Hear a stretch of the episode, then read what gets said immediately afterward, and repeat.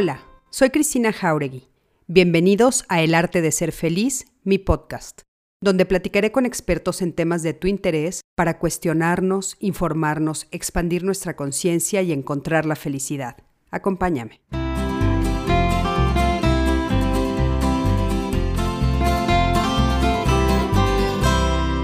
Hola, ¿qué tal? ¿Cómo están? Me da muchísimo gusto saludarlos y darles eh, pues las buenas tardes a este live de el lunes 19 de abril que como todos ustedes ya saben, estamos haciendo todas las semanas en colaboración con Código Felicidad. Y bueno, eh, por supuesto que agradezco muchísimo a nuestra asociación civil eh, el apoyo y estar colaborando juntos para poder llevarles esta, estos lives gratuitos a pues todos los rincones que eh, del mundo que se puedan. Les pido por favor que nos compartan, que se inscriban, que sigan todo lo que estamos haciendo en las redes. La verdad es que pues vamos a hacer cosas muy, muy interesantes a través de Código Felicidad, acercar muchísimas herramientas, además de estos lives que estamos haciendo todos los lunes y los miércoles. Vamos a acercarles muchísimas herramientas para el bienestar, para la felicidad, porque pues como ustedes saben, eh, nuestro lema es eh, la felicidad va de la mano de la salud mental y la salud emocional. Y por ahí en alguno de los lives me decían, ¿y qué pasó con la salud espiritual? También con la salud espiritual todo lo que implique acercarnos a nuestro bienestar. Y para poder estar bien, o sea, el bienestar, para poder estar bien, pues necesitamos atender al ser humano desde todas las esferas que conforman a un ser humano, que sabemos pues que son la física, la emocional, la mental, la espiritual, todo lo que conforma un ser humano y entonces eso es muy, muy importante. Acuérdense que, bueno, nuestros lives son gratuitos con eh, especialistas de primer nivel. Saben ustedes que la verdad es que estamos en la búsqueda de ponerles a la mano información verídica, confiable, eh, información que puedan ustedes saber y eh, estar convencidos y confiados de que, bueno, pues estamos invitando a personas que saben de lo que están hablando. Entonces, eso es muy importante para nosotros. Y bueno, Quiero empezar a darles las buenas noches a los que ya se están conectando. Det Rodríguez, ¿cómo estás? Pati Arana, te mando un beso. Monse, ¿cómo estás? Siempre aquí con nosotros. Alejandro Méndez. La verdad es que qué padre saber que ya formamos una comunidad bien, bien bonita, donde siempre estamos juntos. Y bueno, acuérdense que estamos disponibles para escuchar cualquier duda que tengan y si quieren eh, hablar de algún tema en particular. De hecho, ya estamos empezando a partir de la próxima semana los temas eh, que vamos a empezar a trabajar son justamente los que ustedes nos han pedido para que sepan que sí escuchamos las necesidades que ustedes tienen. Laura Rubalcaba, Diana, ¿cómo estás? Diana ya saben que es parte de mi equipo de, de, Código Felicidad, así es que también se pueden dirigir a Diana. Laura López Portillo, ¿cómo estás? Buenas tardes, Silvia Patricia, Blanca Medina, Saludos desde León, Guanajuato. Me encanta saber que estamos llegando a diferentes lugares de la República Mexicana y por supuesto ya fuera de México. De repente ya nos saludan de otros lugares. Sabemos que ya hasta nos están viendo e inclusive en Europa. Estamos muy, muy emocionados. Todo, todo, ahora sí que todo el continente americano ya nos ven y ahora ya también en Europa. Entonces está padrísimo. Eh, Lidia Barry, ¿cómo estás? Muy buen tema, sí. Yolanda González, es súper tema también. Mariana Santos, Tere Rojas, Catherine, querida, ¿cómo estás? Besitos a ti y a Hilda, por supuesto, Blanca, Patti Lorenzo, como siempre aquí, Claudia Rodríguez, Tere Rojas, Norma Hernández, Ángeles Rojas, Luz María, Celestina, Hilda Bremont, Patilinas, Luz María del Campo, Ángeles Rojas, ya había dicho, eh, Dani también, Dani es parte de nuestro equipo, Dani Pacheco, ¿cómo estás? Es parte del equipo de Código Felicidad. En fin, ya somos muchos los conectados, ya podemos empezar, ya somos más de 70 conectados, así es que está padrísimo. Y bueno, el día de hoy, como ustedes ya están viendo, tenemos con nosotros a, eh, ah, pues déjenme ponerles aquí, que me falta que vean su nombre, que siempre los ponemos por aquí para que ustedes lo sepan. Ahí está Patti Mustri y bueno, les quiero contar un poquito de ella. Ella tiene una maestría en terapia familiar, es licenciada en psicología, tiene un diplomado en intervención en crisis y eh, está tomando un curso con la especialidad en terapia de arte y juego para niños.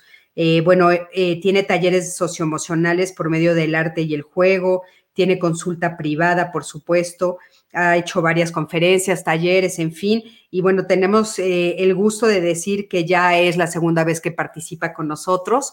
Tuvimos mucho éxito en el último live que tuvimos con ella, entonces pues decidimos invitarla en este periodo que como todos ustedes saben, eh, estamos eh, orientándonos a que todos los de estos próximos meses, los tres próximos meses, son nuestros eh, invitados eh, que los estamos nombrando, pues los embajadores, los estamos nombrando los, las madrinas y los padrinos de Código Felicidad que estamos lanzando. Así es que, Patti, pues muchísimas gracias y bienvenida.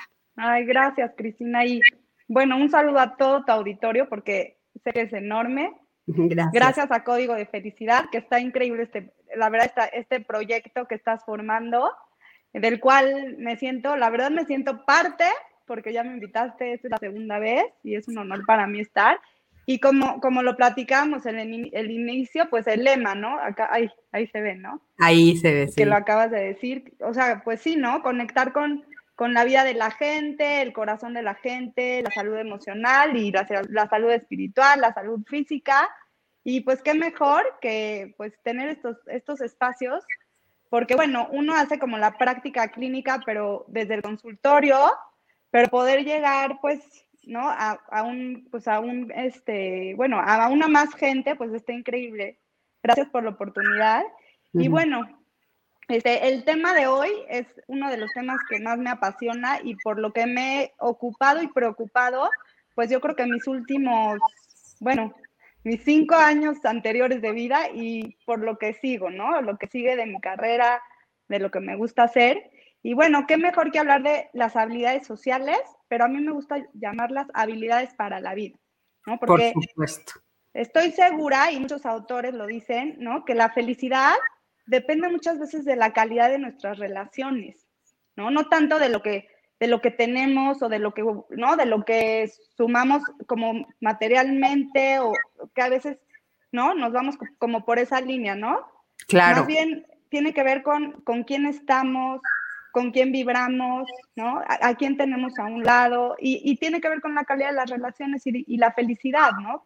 Por supuesto, Pati. Bueno, me encanta saber que es uno de tus temas que más te apasiona y para mí es muy importante porque, fíjate, yo creo que en la medida en la que nosotros, los adultos que estamos al frente, pues de grupos o al frente, por ejemplo, ahorita de muchas personas que nos están viendo, pero que también tenemos hijos y que también tenemos nietos y, en fin, tenemos que hacer este alto y pensar en esto que nos estás diciendo, porque somos el ejemplo para los demás, ¿no? Somos el ejemplo para nuestros hijos, para nuestros nietos, para todos los que están eh, pues abajo, que son generaciones abajo de nosotros. Si nosotros no entendemos lo que es tener habilidades sociales o buenas habilidades sociales, pues entonces cómo podemos heredarlas y cómo podemos enseñarlas y cómo ellos pueden entonces crecer con esta herramienta tan importante.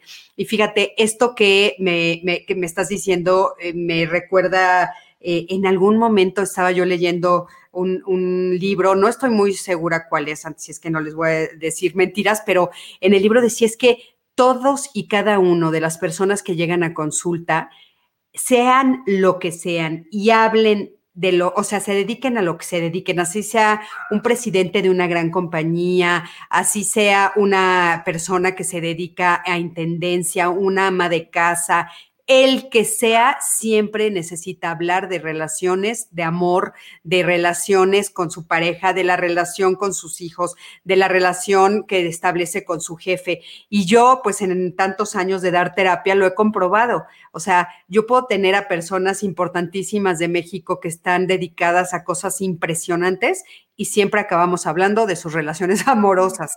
Entonces, es importante esto que nos dices, o sea, es cierto, es lo más importante, la relación con el otro, y ahí está justamente el corazón de las habilidades sociales, ¿no? Y, las habilidades.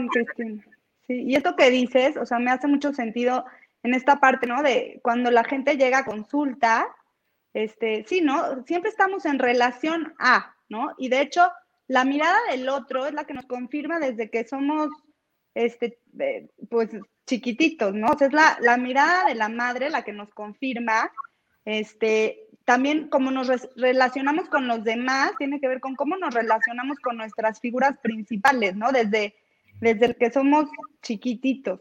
Y, y, esto que decías, eh, las habilidades sociales no están, no están en, el, en, en el código genético, digamos, no, no, no, están en el ADN, lo cual es, es algo positivo porque quiere decir que tenemos la oportunidad de desarrollarlas.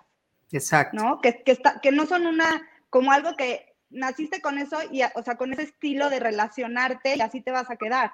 Si sientes que te falta algún ingrediente para relacionarte mejor con alguien, la buena noticia es que se puede desarrollar, ¿no? Que no te tienes que quedar, si no estás satisfecho en algún momento de tu vida, que muchas veces vamos a terapia por, a veces porque estamos insatisfechos o sentimos que merecemos algo mejor, pero no sabemos cómo, de alguna manera lo padre de esto es que se puede desarrollar, ¿no? Claro. Y fíjate, es bien interesante también esto, porque tienes razón, Pati. Muchas personas como que tienen esta falsa creencia de que es algo con lo que nacemos, ¿no? O sea, y que es algo que yo no puedo cambiar y entonces lo están confundiendo con el temperamento. O sea, no, no, no es el temperamento de lo que estamos hablando, esas características con las que tú ya naciste, sino estamos hablando de las formas en las que te puedes relacionar, estas habilidades, como dices tú, para la vida, que por supuesto que podemos aprenderlas. Y sobre todo, fíjate, ahorita me resonó lo que dijiste porque hace muy poquito alguien me dijo, quiero, quiero trabajar terapia de pareja, pero mi pareja dice, pues, ¿qué me va a enseñar una terapeuta? O sea, ¿qué me va a enseñar un terapeuta? ¿Qué me va a enseñar una terapeuta de pareja? No, no, no. Lo que necesito saber yo ya lo sé. Y claro, es esta falsa creencia de que nacemos sabiéndolo, cuando realmente no, Pati. O sea, nosotros tuvimos que, que estudiarlo, tú y yo.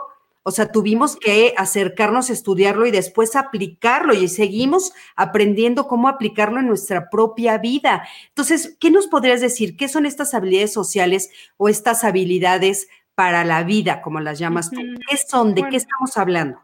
Fíjate, primero hay una, una, o sea, una característica que me gusta como, como puntualizar, que es estar en sintonía, ¿no? Porque al ser seres de compañía, nos ponemos en sintonía con el otro, ¿no? Entonces, primero, número uno es poder saber y conocer qué son, cuáles son las emociones, ¿no? O sea, como pensando en estas habilidades conocer cuáles son las emociones. De ahí poderlas reconocer y de ahí poder sintonizar con el otro, ¿no? Porque somos seres de relación, ¿no? Entonces, se me hace como, bueno, como estos pasos como para sintonizar, para desde ahí, ahora sí, traemos las habilidades sociales, ¿cuáles son? Pues, por ejemplo, la empatía, el buen trato, el, el poder acomodarte a las diferentes situaciones, el poder, por ejemplo, eh, poner, eh, poder pensar como solución de conflictos, ¿no? Ante un conflicto, ¿qué hago, con ¿qué hago con esto que me pasó? ¿Hacia dónde miro, no? O sea, es como si, por ejemplo, si tengo, si voy por el camino y encuentro una piedra, te voy a poner esa, como esa, esa metáfora. Sí, sí, sí. Este, ¿no? Me encuentro esta piedra, ¿no? Y está justo a la mitad de mi camino.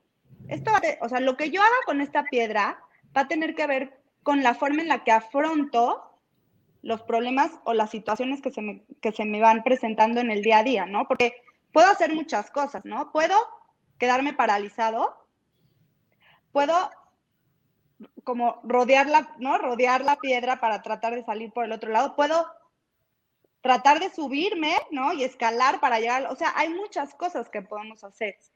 Y creo que eso tiene que ver con las habilidades sociales, o sea, tiene que ver con cómo afronto las situaciones que también me van pasando en relación al otro, ¿no? Porque es, por ejemplo, si tengo, te voy a poner un ejemplo, si tengo como una inconformidad con mi pareja, ¿no? No pensamos igual, que es algo que nos pasa este, muy seguido, ¿no? Porque generalmente las parejas a veces somos, pensamos en el opuesto, ¿no? Entonces, ¿qué hago con esto? ¿Me enojo, le volteo la cara, me aíslo o trato de, ¿no? De, de escucharlo, comprender qué me está pidiendo y desde ahí veo qué podemos como, como, ¿cómo se dice? Sí, como qué podemos este, unir, ¿no? ¿Cómo podemos estar bien? Claro, por supuesto. Creo que tiene que ver eso con las habilidades sociales, ¿no? Claro, como dice Mariana Santos, o hacer arte con ella, ¿no? hacer el, hacer una pieza de arte con la piedra.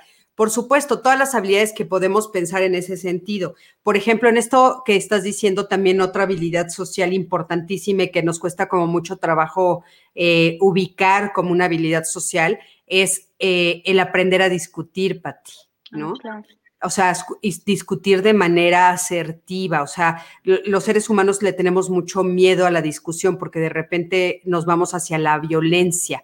Y entonces también saber discutir es una habilidad social, ¿no? Este, compartir con las personas, eh, todo esto que dices, ¿no? De ser empático. O sea, todo lo que hace que mi relación con el otro sea una relación bonita una buena relación, una relación armónica, una relación en la cual los dos nos sintamos bien. O sea, imagínate todo lo que podemos desarrollar de habilidades sociales. Y esto que dices me resuena con esta capacidad que tenemos los seres humanos de construirnos en relaciones, ¿no?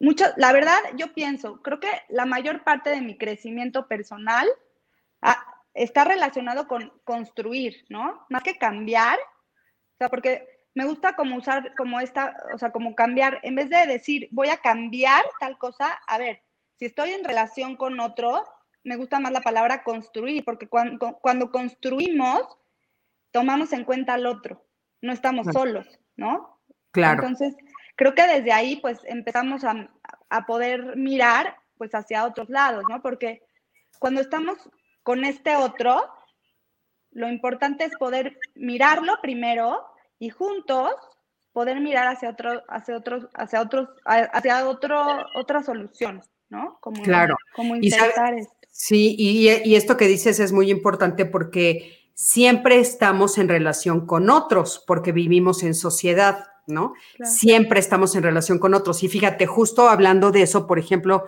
Andrea Arias nos dice, mi hija tiene 14 años, no le está pasando bien en su grupo de amigas, ¿cómo le puedo ayudar?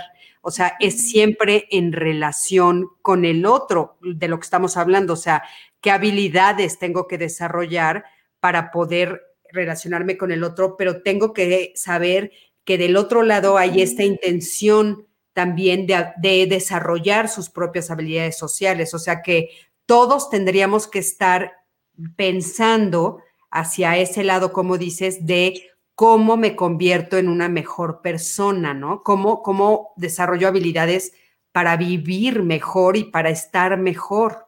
Claro. Mira, pensando en, en, esto que dice, bueno, la pregunta, ¿no? Pensando en los adolescentes, por ejemplo, que es ¿no? Es una etapa de muchísimos cambios, hormonalmente, pues están como, ¿no? Con toda la, con la hormona todo lo que da. A veces ellos no, ni siquiera se entienden, ¿no? En, o sea, ¿qué, necesitan, ¿no? Si tú le preguntas, ok, te entiendo, pero ¿qué te gusta? ¿Qué necesitas de mí? Ni siquiera saben qué necesitan, ¿no? Es, muy difícil. Entonces, yo pensaba que, bueno, ahorita en la pandemia, pues de por sí la adolescencia es una etapa de retos, difícil. Socialmente es una edad en la que a los chavos les, interesa pertenecer a un grupo, ¿no? Es, importante pertenecer a un grupo. Entonces, si ahorita como que no tienen estos grupos donde, ¿no? Donde insertarse, donde se sienten seguros, pues sí crea como, como una sensación tal vez como muy de, pues de, no pertenencia, ¿no? Entonces, si, si esta, ¿no? Si tu hija te está pidiendo como apoyo, creo que lo más importante es regresar al hogar, ¿no? A, la calidez del vínculo, ¿no? Porque creo que muchas veces en el afuera, como mamá, no puedes cambiar muchas cosas, ¿no? Porque así son. Pero si te, si regresas a, tu hijo, a mirarlo, a dedicarle el tiempo, a ver qué está sintiendo, a tener curiosidad, ¿no? Yo creo que es, ya desde ahí es como un gran elemento que hay veces se nos olvida, ¿no? Porque estamos en la casa y los estamos viendo mal viajados y creemos que la solución está en, el afuera. Claro. Y muchas veces estén adentro, ¿no? En el hogar. Porque, Pati, y, hablando de habilidades sociales, una habilidad social es la capacidad de ser buen amigo, ¿no? Y yo creo que difícilmente nosotros nos sentamos a pensar primero ¿qué significa ser un buen amigo? ¿No? Yo qué tipo de amigo soy, qué tipo de calidad ofrezco de amistad, ¿no?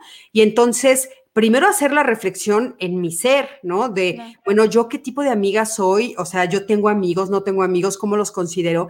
Y entonces después poder voltear y decirle a mi hija, por ejemplo, en este caso de 14 años, amor, vamos a revisar si lo que estás hablando como amistad es una amistad real, tú que estás ofreciendo y ellas que te están ofreciendo de regreso, porque a veces puede ser que esté yo enganchada en querer ser o formar parte de un grupo en la adolescencia que realmente no son mis amigos, Pati. Claro. Y, sobre todo este sentido de pertenencia, ¿no? Como echarle ahí una ojeadita y como dices tú, primero ver qué recursos tiene mi hija, ¿no? Y validarlos, ¿no? Porque seguramente tiene muchos recursos. Pero como tú dices, también realmente quiero, o sea, porque hay veces, justo hay un, hay un libro que, ay, aquí lo tengo, ahorita les digo cómo, ay, ahorita se me fue el nombre, pero es justo de esta parte de hay veces como, como hay grupos que te cierran la posibilidad de entrar, ¿no?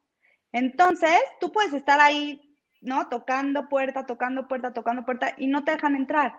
Entonces, realmente, checar si, si realmente vale la pena entrar ahí o yo, lo que mucho les digo a los niños, también tienes la capacidad de tú crear tu propio grupo con la gente que realmente te, te resuene, te haga sentido estar ahí, ¿no? Porque creo que muchas veces hay que buscar, o sea, si en un, si en un grupo te cierran la puerta, en vez de quedarte ahí, ¿no? Tocando y tocando, tocando, ya te diste cuenta que no te van a abrir la puerta. De alguna manera, hay veces tú tienes los recursos para, ¿no? Para abrir tu propio grupo, para buscar gente que sea afín a ti. O sea, no, como que, como que no es la última opción, ¿no? O sea, la última, o sea, hay muchísimas más opciones, ¿no? Como abrir esa idea en los chavos, ¿no? Que no tienen que estar ahí a fuerzas. Sí, sí, que es muy difícil porque, bueno, ya pasamos por esa etapa y de repente, pues sí quieres formar parte del grupo de los populares, ¿no? Que hasta se hizo una telenovela de los populares porque todo mundo quiere estar en, en, ese, en ese lugar, entonces ser excluido es muy difícil, ¿no? Y hablando de esto, de las habilidades sociales, eh, Patti, y en pandemia, ¿no? Que, bueno, justamente parecería como un laboratorio en el cual todos estamos justamente con el reto de las relaciones y los que estamos, lo que estamos viendo, los estudios que hemos visto, que, que, hemos visto los terapeutas, yo los he revisado, por ejemplo, en diálogos, en confianza también.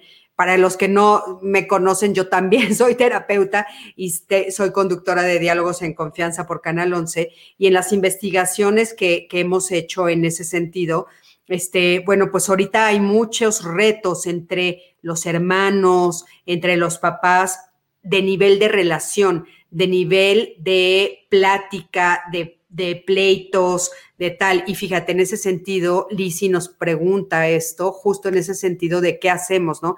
Denme tips para ayudar a mis adolescentes a manejar sus emociones, sobre todo los conflictos entre ellos. Se enojan y se molestan el uno al otro y en ocasiones se han llegado a pelear ya hablé con los dos, pero a veces es difícil manejarlo y caigo, ella cae en el grito. Ahorita es justo, justo, gracias Lisi, porque eso es lo que estamos oyendo que está pasando justo por el encierro. ¿Qué le podemos decir, Pati? Sí, bueno, pienso que primero normalizar un poco la situación, ¿no? Porque la estructura familiar ha cambiado brutalmente, ¿no? Este, también por ejemplo, el rol como madre, o sea, lo que ella está viendo en sus hijos, o sea, tal vez si ella trabajaba y se iba un rato de su casa y sus hijos tenían como una rutina normal, todo esto se ha mermado. Entonces, creo que número uno, el ingrediente principal, la paciencia.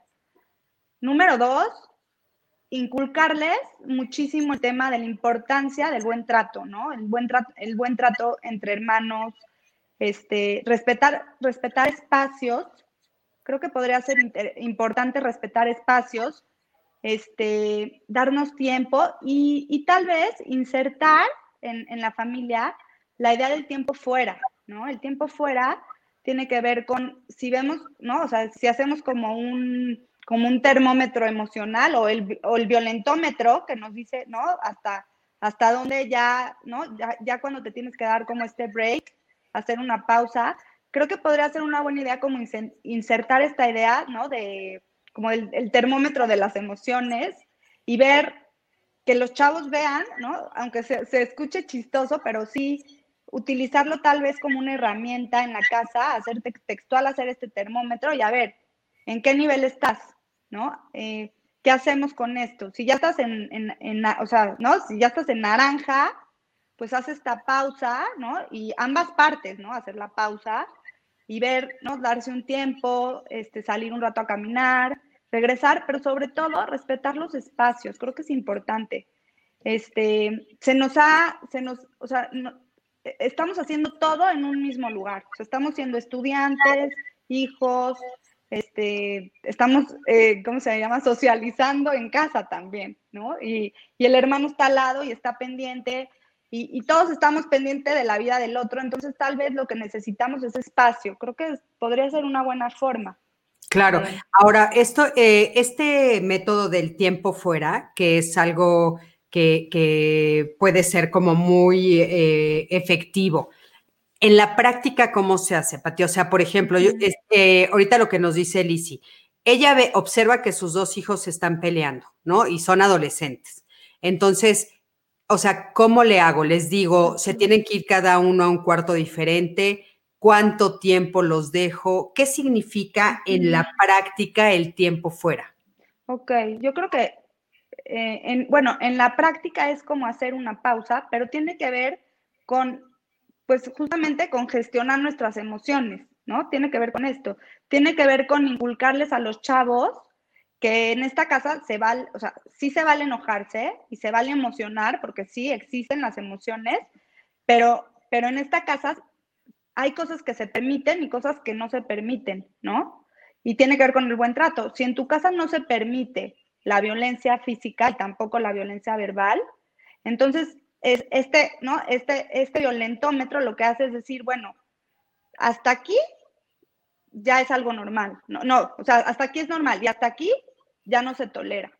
Y creo que tiene que ver con los límites que ponemos, ¿no? Porque si tú haces, si tú ya estás como en el, en el naranja y tienes que ir a dar una vuelta y salir, tiene que ver con que tu mamá te está dando la oportunidad de reflexionar. Cuando tú sales, tú, tú sales para calmar la mente y esa es una oportunidad para reflexionar también.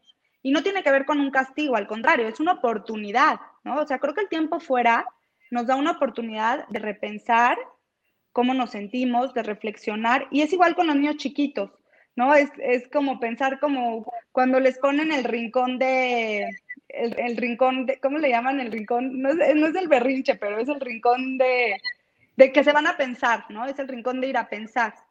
Pero, pero bueno, tiene que ver con, con, este momento de pensar, ¿no? Y, y, de poder regresar desde un lugar como mucho más este, colaborativo, como más tranquilo, como en otro clima, ¿no? Claro. Ahora, ¿cómo me doy cuenta yo como mamá o como papá que sí funcionó? O sea, que el tiempo fuera fue efectivo. Mira, algo interesante ahí podría ser, vamos a insertar otra idea Después de hacer un tiempo fuera, podríamos hacer un ritual, ¿no? O sea, pensando en esta parte de los rituales, un ritual tiene que ver con sentarnos a hablar de, vamos a hablar de esto que pasó. Y a veces funciona muchísimo, ¿no? Porque si se pelearon y no están de acuerdo, cuando hacen el tiempo fuera, se calman, ¿no? Calman en el, también en el cuerpo, ¿no? O sea, calman como esta, este nivel de adrenalina, del enojo, calman, regresan y y entonces ahora sí, ahora sí, calmados, vamos a hablar, ¿qué es esto que te molestó? ¿No? Hablando como en esta parte de construir. O sea, ¿qué es esto que te molestó de lo que te hizo tu hermano? A ver, y, y, esto, y esto que tú, que pasó también, ¿no? A él le afectó, ¿de qué manera le afectó? Y traer las dos voces, a veces hasta las tres voces, ¿no? Porque la mamá también estuvo ahí. Entonces, yo creo que muchos de los conflictos familiares que, que se están viviendo ahorita tiene que ver con pues sí, con esta, ya, o sea, con esta pérdida de espacios y también con esta parte de, como estamos tanto tiempo en la casa, sentimos que todo el tiempo nos estamos escuchando por estar, pero realmente, como, como ya el tiempo sobra dentro de la casa, realmente no nos estamos escuchando, ¿no? Porque sentimos que todo el tiempo estamos, estamos ahí y no es cierto, ¿no? Claro, es, bien... eso, eso qué importante, sí es cierto, porque realmente estamos juntos, pero no estamos, eh, pues bueno, dándonos el espacio o el tiempo para sentarme y preguntarte cómo estoy, como te estoy viendo desde la mañana hasta en la noche, ¿no? Ahora, una de las cosas que también está sucediendo a partir de la pandemia, Pati, que algunos están eh, preguntándose que qué van a hacer, es, llevamos mucho tiempo diciendo eh, que el otro es peligroso. El otro, cualquier otro, ¿eh? Cualquier otro ser humano es peligroso porque me puede contagiar porque me puede, me puede, eh, pues si me contagia, me, puede infectar y este, y pues no me debo de acercar. Y en ese sentido, Alma Viridiana nos dice, tengo dos hijos y se ha vuelto muy unidos, pero ahora que ya hemos empezado a salir, no quieren sociabilizar con otros niños, les cuesta mucho trabajo interactuar con otros. ¿Algún consejo, por favor? O sea, esto, fíjate que es algo que, yo ya he empezado a conversar con otros terapeutas también de que va a ser una de las consecuencias de este encierro y de esta idea que les inculcamos a nuestros hijos y a nuestras hijas de el otro es peligroso. Claro, y, mira, remontándonos como a, los más chiquitines, ¿no? Este, es importante pensar en las narrativas, ¿no? De, o sea, cómo estamos ¿Qué narrativas le estamos dando a nuestros hijos de lo que está pasando? Eh, cuando hablo de narrativas tiene que ver con cómo, cómo leemos o cómo les damos a ellos, este, pues sí, como esta lectura de lo que está pasando, ¿no? Si se lo damos desde el miedo, desde la angustia, desde, ¿no? Desde el miedo a infectarte, o lo damos como, bueno, es, ¿no? Es una pandemia, es una realidad, hay que lavarnos las manos, pero no vamos a dejar de salir tan, ¿no? O sea, como, como algo mucho más light o como algo mucho más así como desde el miedo, ¿no? Y, y, desde ahí es como los niños se van a empezar a conectar con los otros. Hay que tener muchísimo cuidado del mensaje, como tú dices, ¿no? Que, porque fíjate que los niños chiquitos se relacionan con el otro muchas veces desde cómo, desde cómo el propio papá o cuidador o mamá construye su mundo. Entonces, si tú como mamá estás construyendo un mundo muy amenazador, de alguna manera es lo que le vas a introyectar a ellos. Y así van a mirar el mundo, ¿no? Ahorita estamos, yo que trabajo con niños, estoy, o sea, empecé a ver mucha fobia social, ¿no? Había niños que ya casi, o sea, me tocó algunos chiquitos así que ya no hablaban mucho con extraños y no era realmente un problema neurológico o algo, no algo físico, era algo totalmente emocional, Ahorita, no, ahorita lo que vamos a tal vez empezar a ver mucho son cosas eh, somáticas, ¿no? O sea, estos, por ejemplo, estos niños que van a empezar, que empiezan a salir a la calle y les empieza a doler su pancita, ¿no? Porque les da nervio o les sale rash, pero va a tener que ver con, cómo nosotros nos estamos explicando la realidad. Y sí, o sea, yo no, yo no estoy diciendo que la realidad, la realidad es, ¿no? Es, es fuerte, hay una pandemia, hay que cuidarnos, pero de alguna manera hay que, cuando decimos mitigar, tiene que ver con bajar el efecto, pero para mitigar tenemos que crear narrativas que mitiguen estos efectos. Claro, y, por ejemplo, ¿qué tipo de narrativa se te ocurre? O sea, ¿cuál sería el mensaje que yo les puedo dar que podría ser, eh, o sea, ayudarles en, eh, a que ellos sí se cuiden, pero al mismo tiempo, pues no se aíslen, ¿no? No tengan este, problemas de relación. Claro. Yo creo que, o sea, fíjate que la narrativa va a depender mucho del estilo de familia y de las creencias que tienen, ¿no? Pero, pero fíjate que aparte de la narrativa, también cómo estamos modelando. Porque tú puedes dar una narrativa tranquila de decir, este, sí está la pandemia, pero nosotros no nos, no nos vamos a infectar, ¿no? o sea, pero realmente, pues todos nos podemos infectar y el bicho está ahí para todos. Entonces, más que nada, yo lo, daría, lo, vería como en el, en el modelo, en qué estamos modelando, ¿no? Si estás, si estás pudiendo, digo, depende también la edad, ¿no? Porque hay gente que está muy en riesgo, pero si estás pudiendo salir un poco a caminar y después de caminar obviamente te lavas las manos y estás teniendo estas medidas preventivas, o sea, mientras tengas las medidas preventivas, y los niños como que se vayan acomodando a esto, creo que, creo que desde ahí les, el mensaje es, o sea, sí, ¿no? Sí, es, sí está el coronavirus y todo, pero bueno, podemos salir con las medidas, podemos cuidarnos y podemos regresar a estar seguros, ¿no? O sea, como este, poder salir, entrar, este, ¿no? Esta polaridad entre la salud y la, y la enfermedad, pero justo en el medio. ¿no? Que no sea tan, tan satanizada la enfermedad, porque sí, eso sí va a tener impacto, obviamente. Claro. Oye, eh, Pati, ¿por qué es importante los vínculos primarios como fundamentales de las relaciones socioafectivas? Bueno, pensando, si citamos a Volvi, ¿no? Que es como el padre de, del apego, fue el que el, uno de los primeros autores que empezó a hablar sobre esto. Bueno, el, nuestras relaciones este, primarias son fundantes de, pues de, nuestro desarrollo emocional, ¿no? Es, estos cuidadores que todos tenemos, ¿no? Porque aparte, cuando nacemos somos eh, seres dependientes y autónomos a la vez, ¿no? Y tiene que ver con estos cuidados que se nos dan, ¿no? Y, con, conectando con, con, la parte de la salud, ¿no? De la salud mental. Si citamos a Bowlby, pienso que mucho de lo que hacemos con los mensajes que les transmitimos a nuestros hijos, con los cuidados que les damos, ¿no? Si tú, si tú llenas de cuidados a tus hijos, pero desde un lugar de, o sea, ¿no? Los envuelves con estos cuidados, de alguna manera sí, está el coronavirus y todo, pero si tú como mamá estás ahí presente, le transmites esta sensación de, ¿no? Como dicen, como decía Winnicott, una madre suficientemente buena.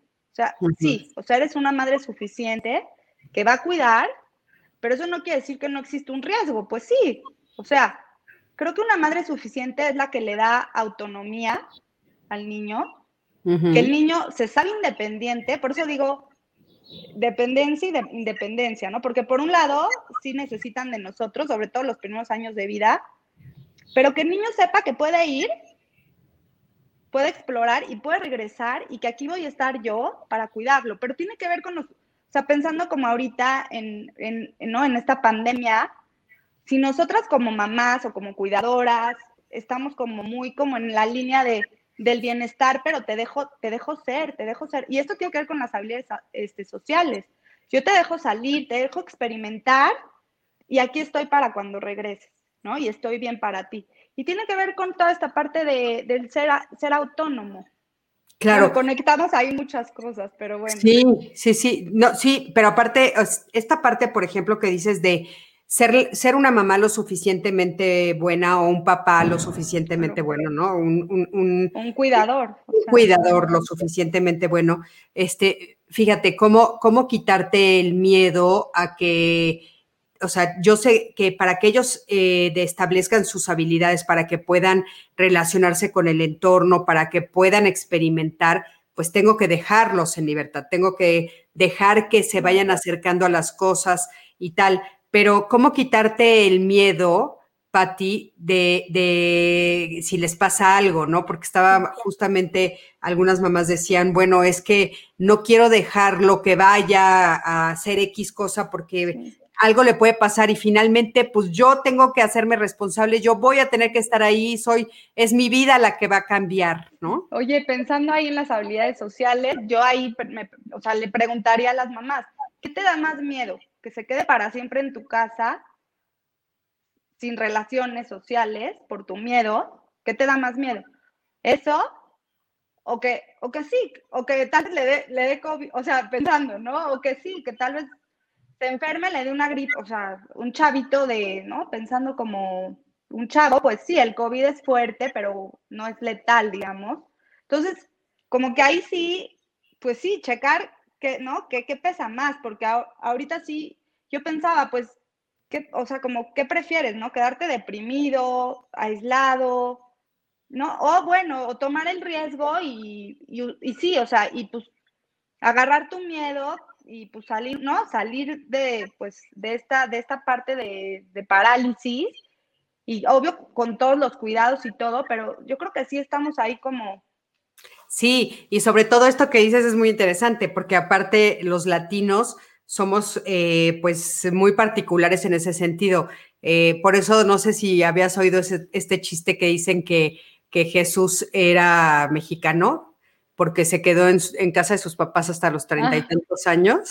Imagínate. Y creía, que y creía, que su mamá era virgen. Eso dice, es un chiste, ¿no? Este, pero bueno, pero tiene que ver con... Sí, sin faltarle el respeto a nadie, ¿no? Pero, pero un poco, sí, eh, los latinos somos como más apegados a la familia y nos cuesta más trabajo como esto de empujar a los hijos hacia afuera. Pero esto que acabas de decir me parece fundamental porque ¿qué me da más miedo, no? O sea, que salga, experimente, crezca, desarrolle habilidades, se desarrolle como independiente o que se quede en mi casa para siempre. A mí, Cristina, me daría pánico pensar que se va a quedar en mi casa para siempre porque no lo ayudé a desarrollar su independencia. Y eh, las, las habilidades sociales son parte como de las herramientas, así como si se tuviera que llevar la caja de herramientas, su kit, ¿no? Exactamente, pues son justo las herramientas que yo necesito asegurarme que tengan cada uno de mis hijos para que entonces afuera ellos puedan relacionarse, defenderse, hablar, explorar, explorar. Con explorar. Las habilidades sociales tienen mucho que ver con permitirles explorar, ¿no? Explorar el mundo y ver qué se suscita, ¿no? Y, y, y, no, y que cuando regresan tal vez te preguntan, ¿esto me pasó? ¿No? ¿Esto me pasó? ¿Tú qué harías, mamá? Y a ver, ¿no? Que se te prende el foco y a ver qué le puedes dar, regresar a tu hijo. Y lo chistoso es que siempre les regresamos desde lo que sabemos hacer, ¿no? Y muchas veces sí les funciona, o muchas veces ya no les funciona, y es cuando ellos van a echar a andar su imaginación.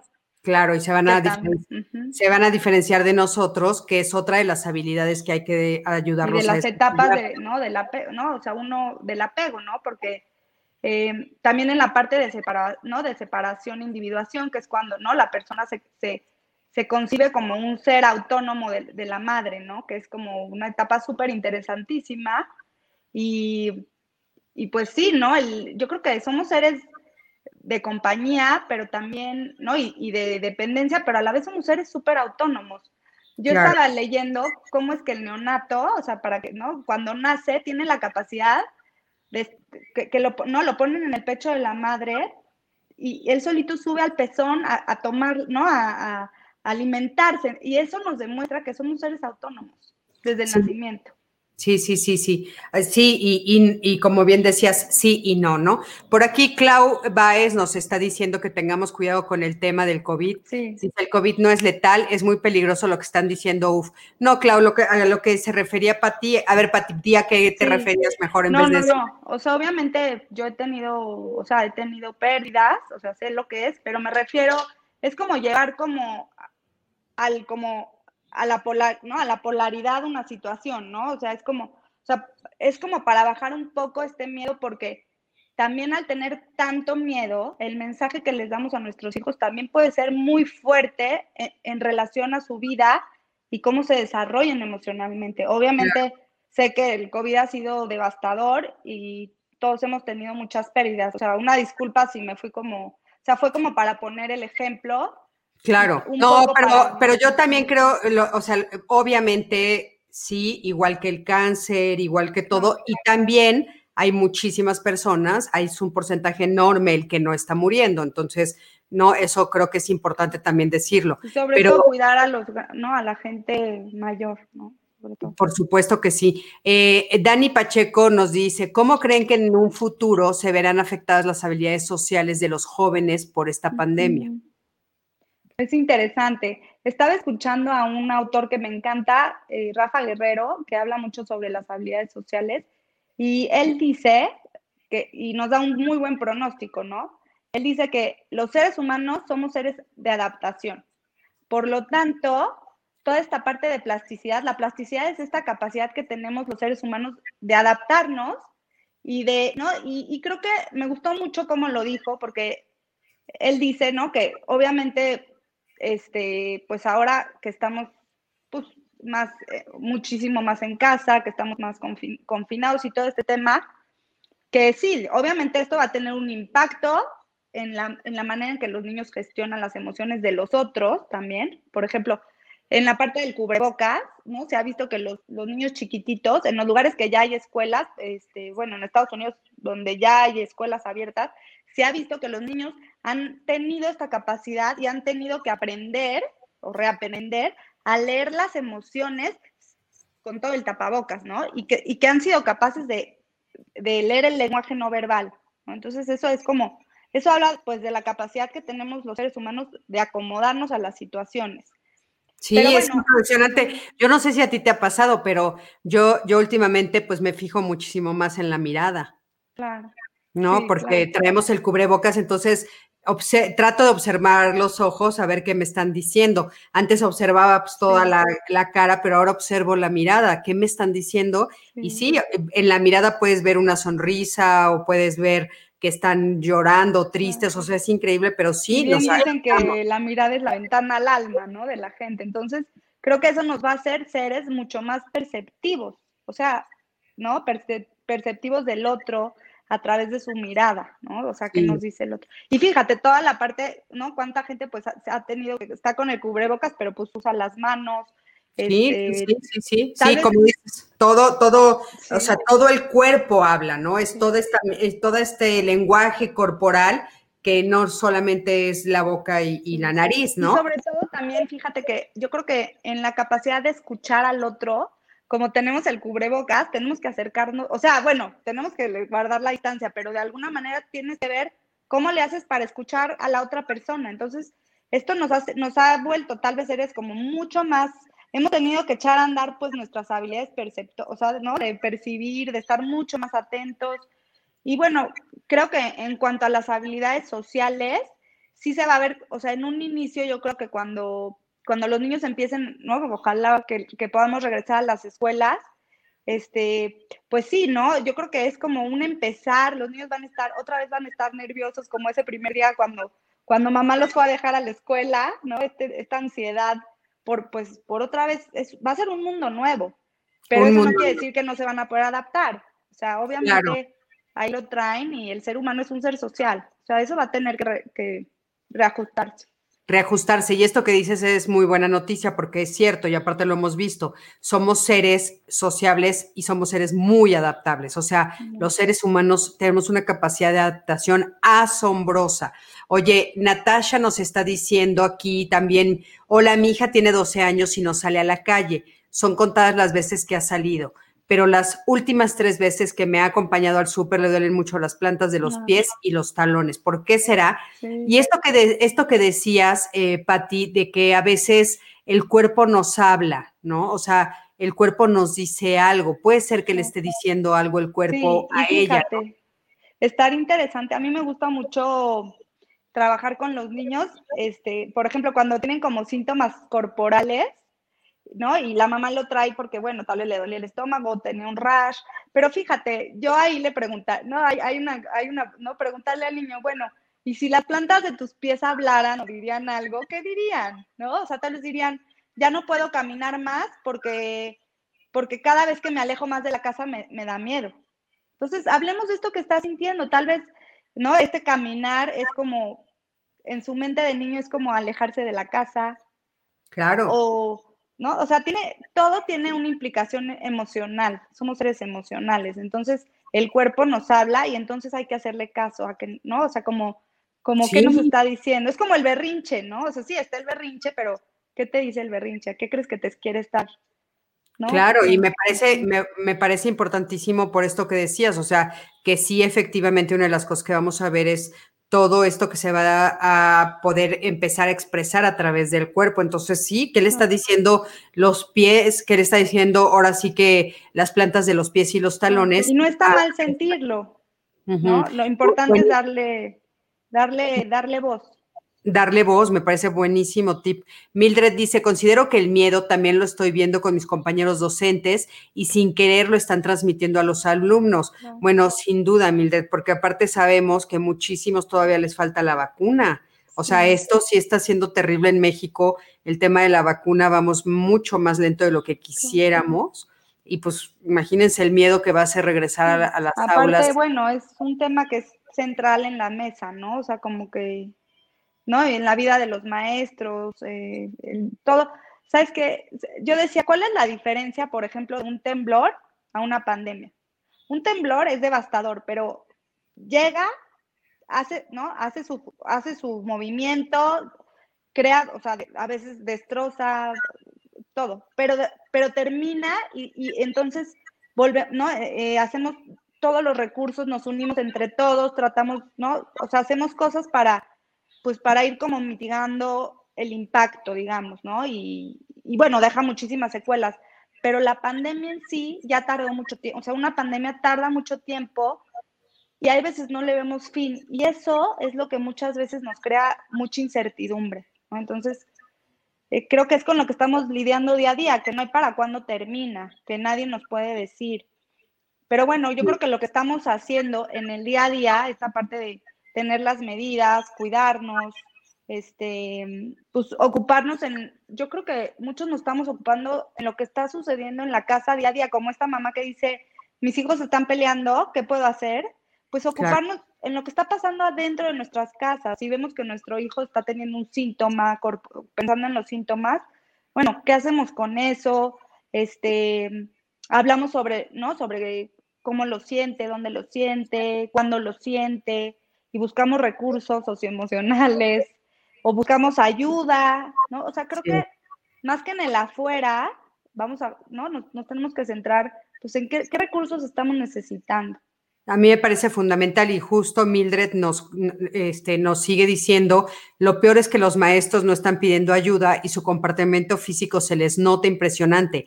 No me había eh, tocado ver un cuerpo enojado, como lo mencionan, no pude hablar, pero sí su, pero en su físico se veía, ¿no? Y es cierto, o sea, realmente este, podemos ver en el físico de cualquier persona si está enojada. Ileana López, te mando un beso enorme, gracias por estar aquí.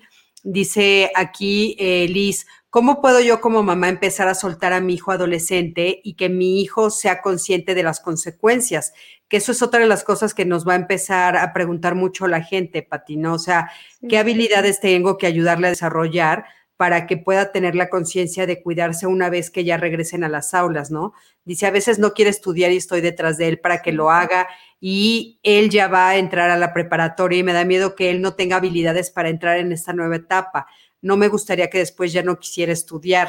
Esto es algo que muchos van a estar enfrentando porque, claro, ahora regresar a la escuela, a algunos les va a encantar la idea y otros van a decir, yo estaba feliz en mi casa. que es mucho lo que está pasando, ¿no? Que también cuando ya nos dan el sí de regresar a algún espacio, obviamente con todas estas medidas, hay gente que está diciendo, híjole, yo me prefiero quedar en mi casa. O sea, como que también hay una zona de, o sea, como una zona de confort que ya nos acostumbramos y que si la sumamos con el miedo, entonces es el complemento perfecto para quedarte, ¿no? O sea, como, eh, pero justo creo que ahí es donde tenemos que hablar de esta, ¿no? Esta motivación de, o sea, creo que los seres, regresamos que los seres, los seres humanos somos seres sociales.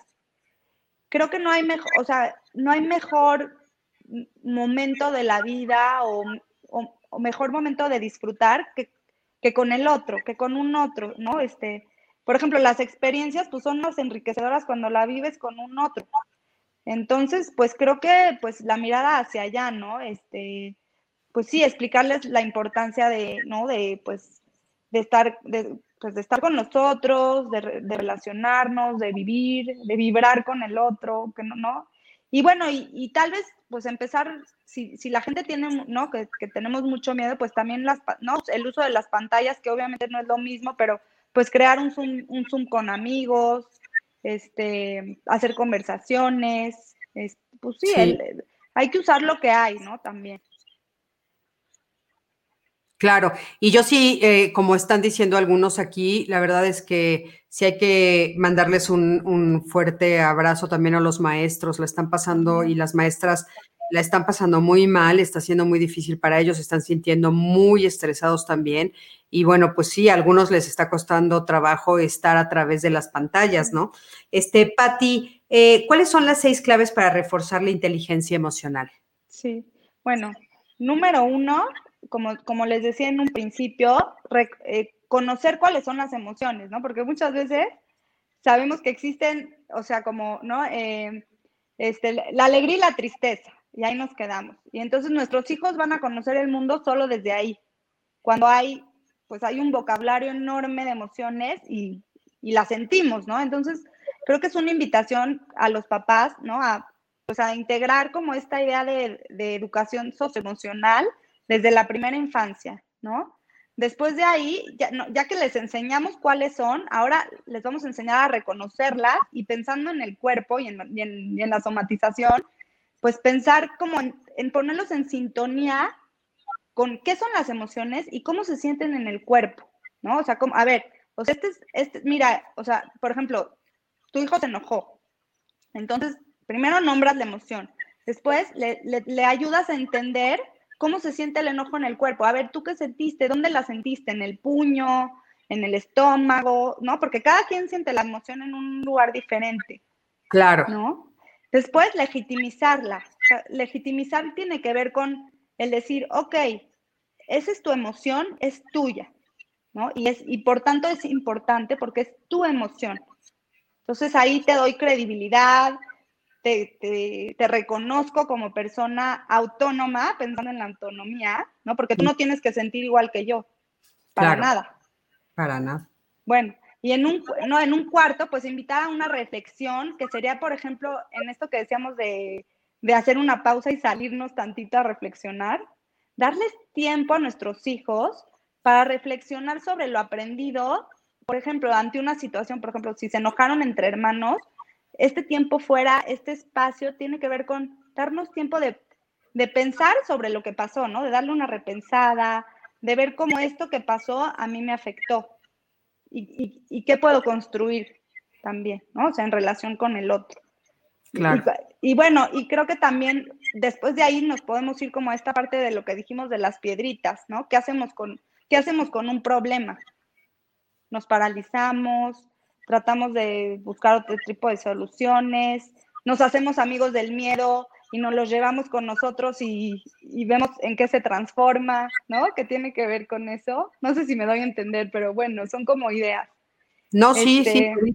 Este, y bueno, y sobre todo, bueno, y por ejemplo, en un, en un, en un sexto, pensando como en la parte de habilidades sociales, y creo que esa era la, creo que te la tenía que decir al principio, es a la hora de que estamos educando, hacia dónde estoy educando, qué quiero crear en mis hijos, ¿no? O sea, qué quiero crear en cuanto a la educación de mis hijos, qué quiero crear en, cuanto a las, cómo quiero que sean las relaciones de mis hijos, ¿no? O sea, qué, quiero construir.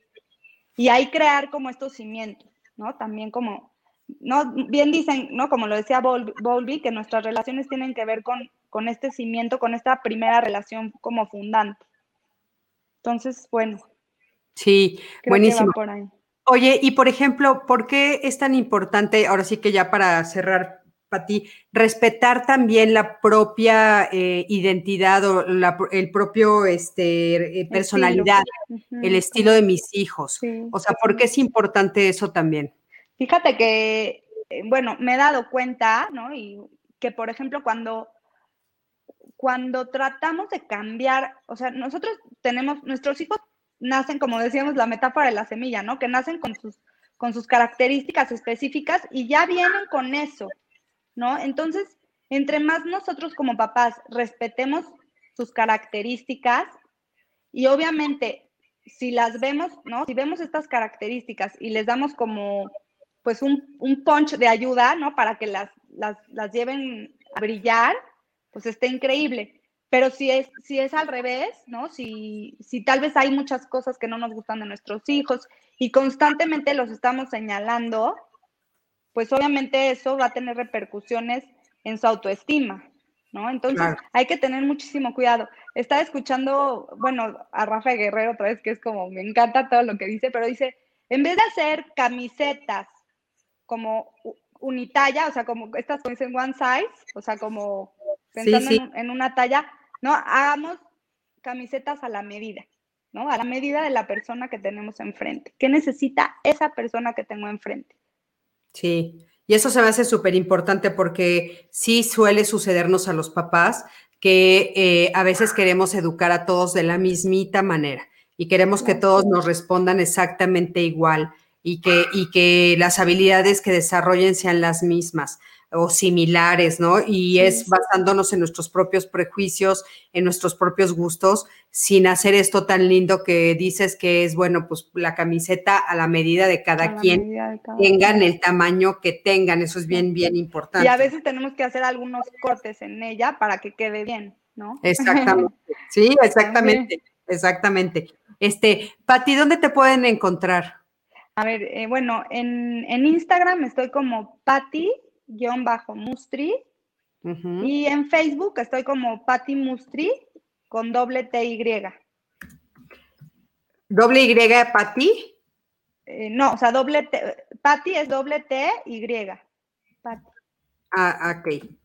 Mustri, ya se los puse aquí. Este es en, en Facebook, ¿verdad? Sí. Ok. Y en, Instagram estoy como Patti-Mustri. Y bueno, y los que tengan hijos de, ¿no? este, pequeños y preadolescentes, este, tengo un proyecto que se llama Click, el cual ya te he platicado, que es desarrollar la, la, inteligencia emocional por medio de la creatividad, porque pues utilizo toda esta parte creativa y artística para conectar con las emociones de los niños. Padrísimo. Entonces, bueno, ahí ya les dejé el Facebook de Patti para que la busquen y el Instagram me dijiste que es guion bajo. Ajá, Patti guion bajo Mustri. A ver, eh, Patti, ahí es con una T. No, igual, doble T Y. Ok, doble T. Nombre, guion bajo. Ok, este es en Instagram. Se los voy a poner ahí también para que la puedan buscar. Eh, muy, muy importante. Y bueno, pues muchísimas gracias a todos los que se conectaron. Pati, muchísimas Oye, no se me vaya a olvidar. Ah, ya les había enseñado mi, mi tacita. Ay, mira, de código felicidad. Sí, gracias, ¿eh? Al contrario. al contrario, muchísimas gracias. Gracias por haber dicho que sí a esta nueva temporada que, que pues es muy importante para nosotros porque estamos lanzando Código Felicidad. Y bueno, como todos saben, este, nuestro primer proyecto es justo esto, acercar a los especialistas a la mayor cantidad de personas y especialistas que sepan de lo que están hablando. Así es que te lo agradezco muchísimo, Pati, de veras. Gracias a ti, Cristina. Y bueno, nos vemos eh, el próximo miércoles, por favor, a las 7 de la noche. Vamos a hablar con eh, Vivian Bullhausen, que también ustedes ya la conocen. Y el tema que decidimos platicar con Vivian, que me parece muy importante, es preguntarnos qué es esto del bienestar. Y sobre todo, eh, ¿por qué no puede ser el bienestar lo mismo para todos? Porque de repente parece que hacemos como como las palabras en mayúscula y queremos que encajen a fuerzas en todos, ¿no? Un poco con lo que decías esto de, que cada, cada quien con su camiseta a su medida o con su blusa a su medida. Y entonces, ¿qué es el bienestar y cómo puedo darme cuenta si posiblemente lo estoy viviendo o ya vivo en un estado de bienestar? y sin embargo creo que no, qué cosas no estoy viendo. Entonces, eso vamos a platicar el miércoles, creo que es, va a ser muy, muy importante para seguir uniendo el rompecabezas de todo esto, pues que es la salud mental, la salud emocional. Por favor, gracias a todos. Este, eh, cómo manejar, Elizabeth Cruz nos dice, cómo manejar el miedo infantil en tiempos de pandemia. Elizabeth lo vamos a poner, por supuesto. Chayo Guzmán, te mando un beso enorme. Julie Guzmán, Saludos, Claudia Calderón, Laura Cruz, Natasha, Elizabeth Cruz, este, Silvia, Virginia, sí, excelente invitada, sí, yo también considero que excelente invitada. Este, estamos muy contentos de, de, todos los invitados que nos están haciendo favor de estar con nosotros. Los veo el miércoles. Besos a todos. Muchísimas gracias y por favor compartan, compartan lo que estamos haciendo, este esfuerzo enorme para que podamos seguir haciéndolo gratuitamente para todos ustedes, tengamos este tiempo. Gracias, mi Pati. Hasta luego. hasta luego a todos.